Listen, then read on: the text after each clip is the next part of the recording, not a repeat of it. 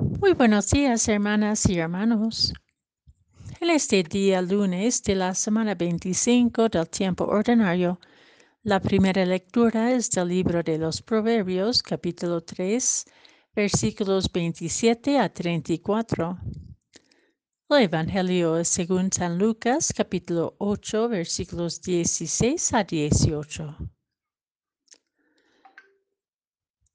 En aquel tiempo, Jesús dijo a la multitud, Nadie enciende una vela y la tapa con alguna vasija o la esconde debajo de la cama, sino que la pone en un candelero para que los que entran puedan ver la luz. Porque nada hay oculto que no llegue a descubrirse nada secreto que no llegue a saberse o a hacerse público. Fíjense, pues, si están entendiendo bien, porque el que tiene se le dará más, pero el que no tiene se le quitará aún aquello que cree tener.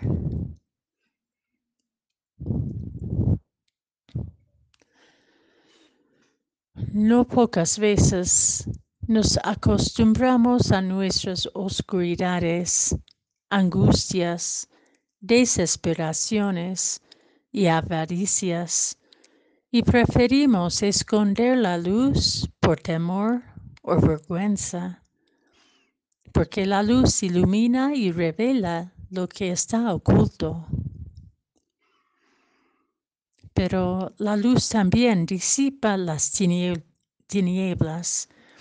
achica las armaduras, libera la esperanza atrapada por nuestras impotencias.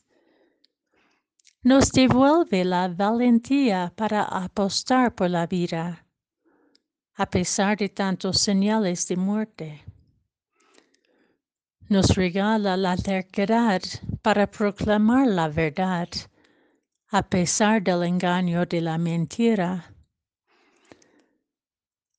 Nos confía la misericordia ante tantas ansiedades y humillaciones que sufrimos. Nuestra luz nace de Dios porque en Dios no hay oscuridad. Una vela no importa el tamaño de la llama, no solo disipa la noche, sino atrae más luz, pues reenfoca nuestra vista hacia un nuevo amanecer con una chispa de esperanza redescubierta. Cuando pensamos que podemos ver suficiente con ojos acostumbrados a la oscuridad, Apenas se prende una vela, nos damos cuenta de nuestra necesidad por ella. Una vela hace arder el corazón con esperanza y amor y puede causar un incendio incontrolable porque se revela tan seco es nuestro terreno interior cuando nos convencemos que podemos controlar este amor abrazador, que podemos controlar la verdad incómoda, que podemos controlar el misterio de la vida que nos inquieta. Pero la noche es limitada por el día.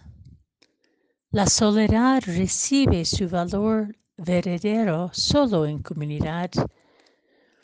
La arrogancia se frena con la humildad. La armadura se vuelve paz cuando abrimos el corazón a la ternura misericordiosa de un gesto de cuidado mutuo y de perdón.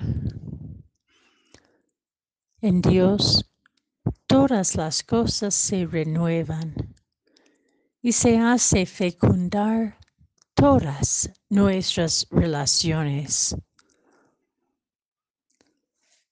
Que nuestras relaciones en familia, en comunidad, en la humanidad, se vuelven fuego de justicia y reconciliación, de paz y solidaridad, de sanación y deseo de verdad de escucha profunda y mutua, de espera compartida ante un nuevo amanecer.